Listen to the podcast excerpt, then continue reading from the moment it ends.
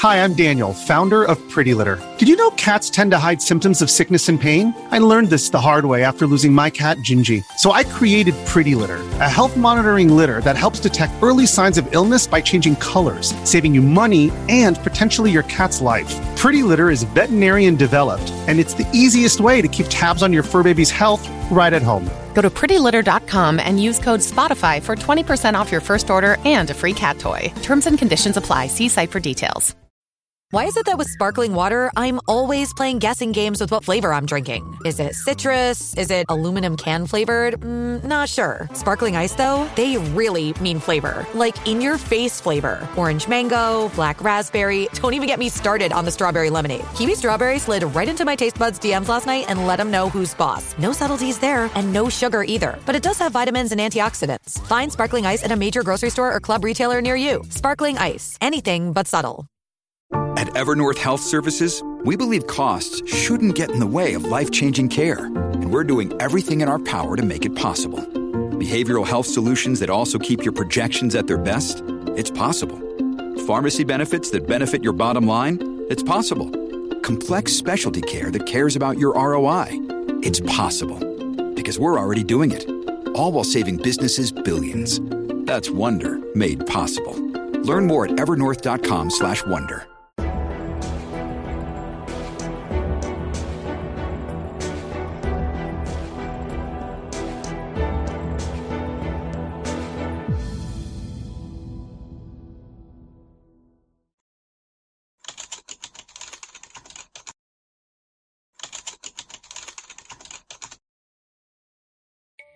皆さんこんにちは。話題の事件へようこそ。今回取り上げる事件は、柏市連続通り魔殺傷事件です。この事件は、犯行後に犯人が報道陣から取材を受ける姿や、後半における犯人の気候がマスコミに注目されました。事件の動機は、犯人の生い立ちには何があったのか。まずは事件概要からどうぞ。事件概要2014年3月3日午後11時半頃、千葉県柏市の路上で通行人らが次々に襲われ、男性二人が死傷し、さらに別の男性二人が財布や車を奪われる事件が発生した。殺害されたのは、現場近くに住む会社員の男性、当時31歳で、ナイフのようなもので首や背中を複数回刺され、病院に運ばれたが出血性ショックで死亡した。もう一名の男性は犯人と揉み合った際に左手に軽傷を負った。目撃情報によると、犯人は黒のジャンパーにニット帽をかぶり、サングラスをかけ、マスクと手袋をしていたとされ、警察は連続通り魔事件の可能性があるとみて、捜査本部を設置し、捜査を開始した。その後、犯人の似顔絵を公開し、情報提供の呼びかけを行い、防犯カメラの映像を解析するなどした結果、事件から2日後の3月5日、現場近くに住む無職の男 T、当時24歳を強盗殺人容疑で逮捕した。T は逮捕前、マスコミから事件の目撃者を装って取材を受けており、その映像がテレビのニュースで何度も放送されていたため世間を騒がせた。また、家宅捜索後に任意同行される際、報道陣に向かって、ヤフーチャット万歳と叫んだり、中指を立てたりする仕草もニュースで流れ、話題となった。その後の裁判で T は、検察側の求刑通り、無期懲役を言い渡され、判決を不服とした T は上告したが、すべて棄却され、最終的に無期懲役が確定している。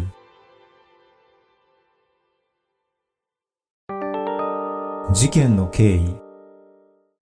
事件のあった現場は関東のベッドタウンとして人気の高い柏市の閑静な住宅地の路上で T の自宅マンションから数十メートルほどしか離れていなかった3月3日午後11時34分頃帰宅途中だった20代女性が T からすいませんちょっとと声をかけられた女性は T が右手を上着の中に隠していたことを不審に思いナイフでも隠し持っているのではないかと危険を感じ、すぐに現場から走って逃げ、警察に通報した。午後11時36分頃、自転車に乗っていた20代男性が T に呼び止められ、このようなものです。と言いながらナイフを取り出し、こっちに来い。何かしたら殺す。と言い脅された。男性はナイフを持った T の腕を振り払い、自転車に乗って逃げ、警察署に書き込み通報した。また、T の腕を振り払った際に、男性は左手に軽傷を負ったという。同時刻頃、現場近くに住む会社員の30代男性が通りかかったところ、T は刃物を突きつけ、金を出せ、と脅し、揉み合いとなった末、男性の首や背中などを刺して殺害し、男性の手提げバッグを奪って逃走した。その後の捜査で、その様子が現場近くを通りかかったタクシーのドライブレコーダーに記録されていたことが分かった。午後11時40分頃、現場を車で通りかかった40代男性が人が倒れているのを見かけ、警察に通報した際、T はその男性の車に近づき、金を出せ、もう人を殺している。と脅し、3500円が入った財布を奪い、逃走した。午後11時44分頃、別の40代男性が現場を車で通りかかり、人が倒れていたため救助しようと車から降りた際、T が車に乗り込み、そのまま車に乗って現場から逃走した。3月4日午前3時頃、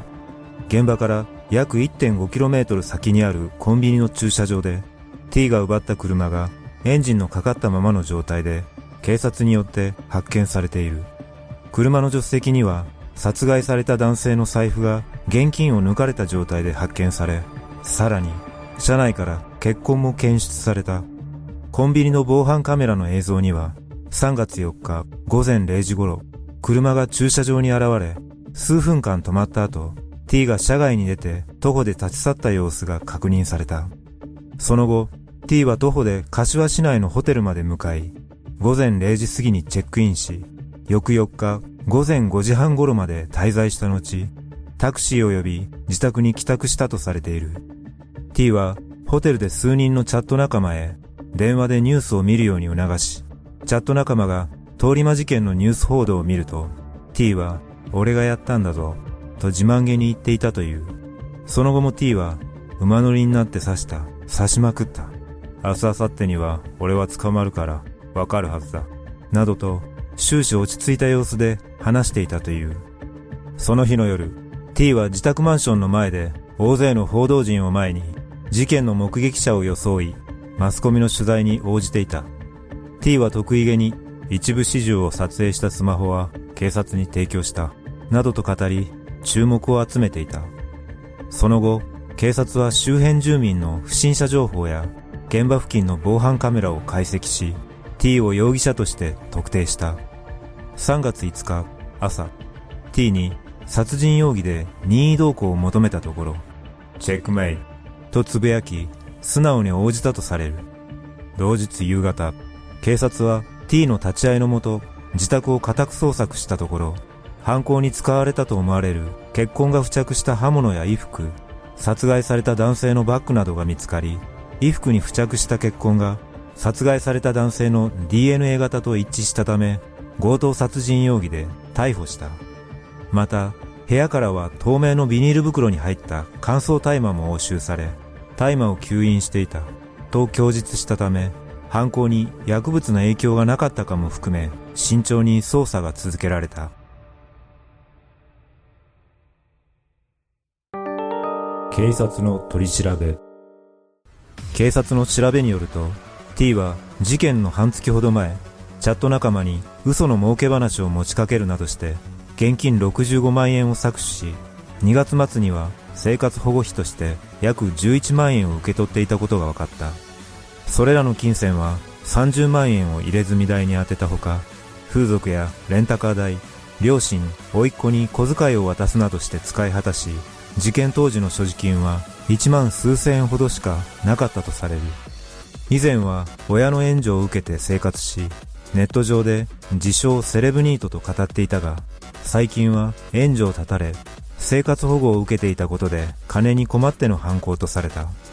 また、T は職に就かず一人暮らしで、普段は近くのコンビニに行く以外はあまり外出せず、引きこもりに近い状態だった。自宅ではネットのチャットサイトなどを頻繁に利用し、事件の数週間前にはネット上の知人に対し何か大きいことをしてやると話していたという。3月25日、T は強盗致死や強盗、大麻取締法違反などの容疑でも再逮捕され、再逮捕容疑について自分がやったことに間違いないと供述し、金銭目的で次々と通行人を襲撃する中、殺害した男性を必要に刺したのは抵抗されたためと供述したとされる。T は逮捕前後には不可解な言動が目立ったが、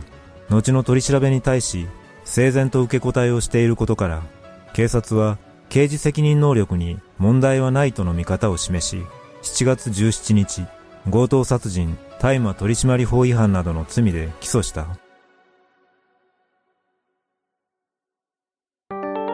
T の人物像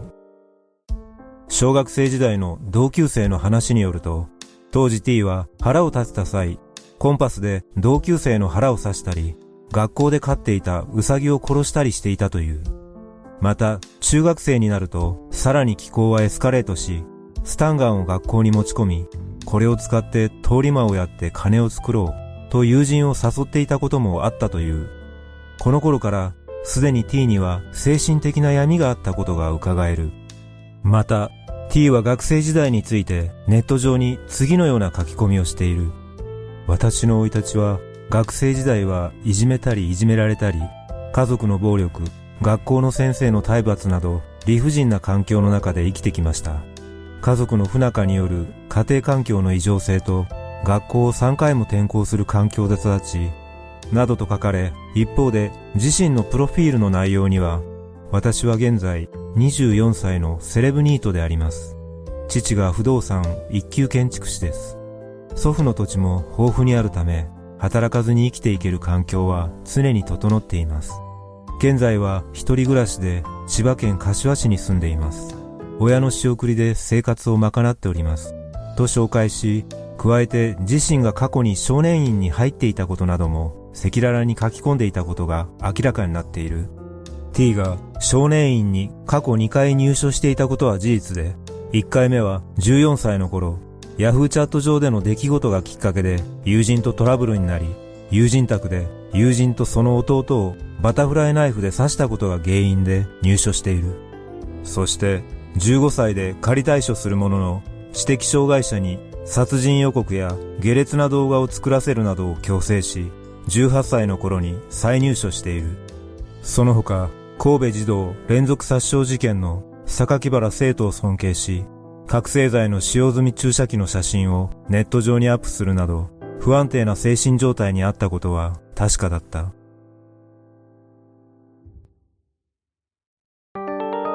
後半中の気候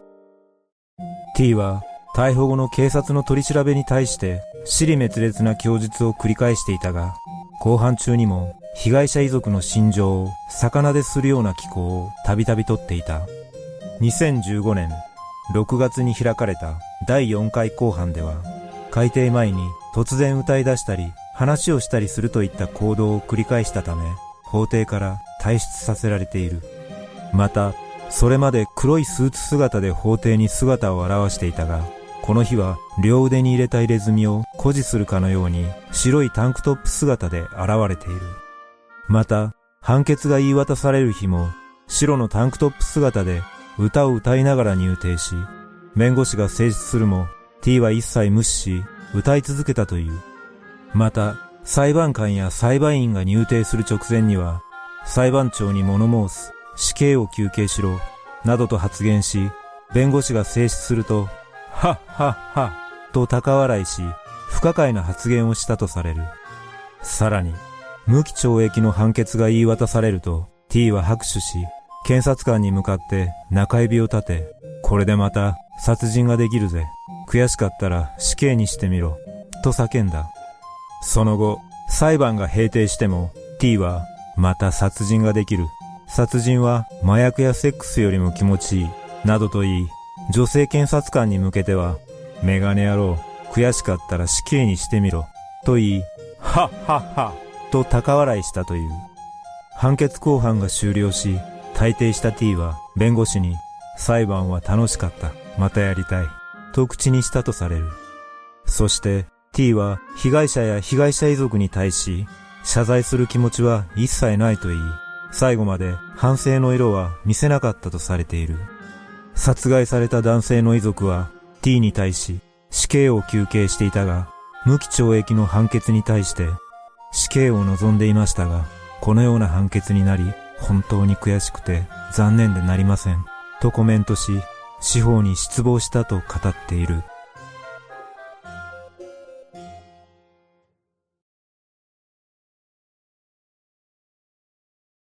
この事件は他人から認められたいという承認欲求の強さが引き金となり、起こした事件だったとする見方があります。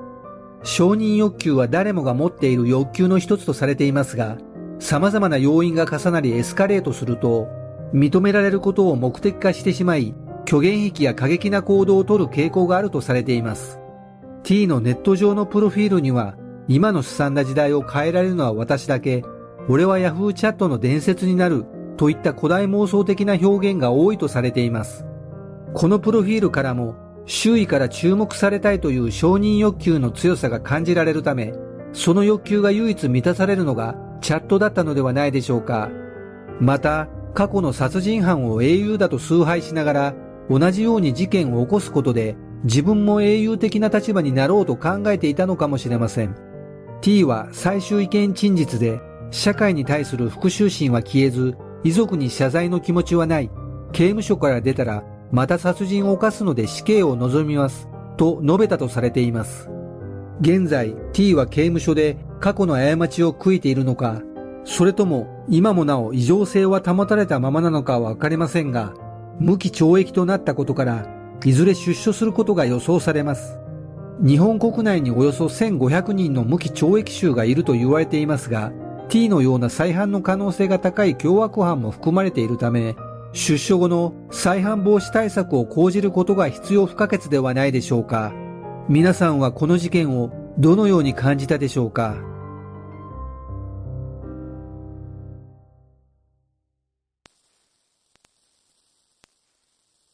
最後までご視聴いただきありがとうございます。それではまた次回の動画でお会いしましょう。さようなら。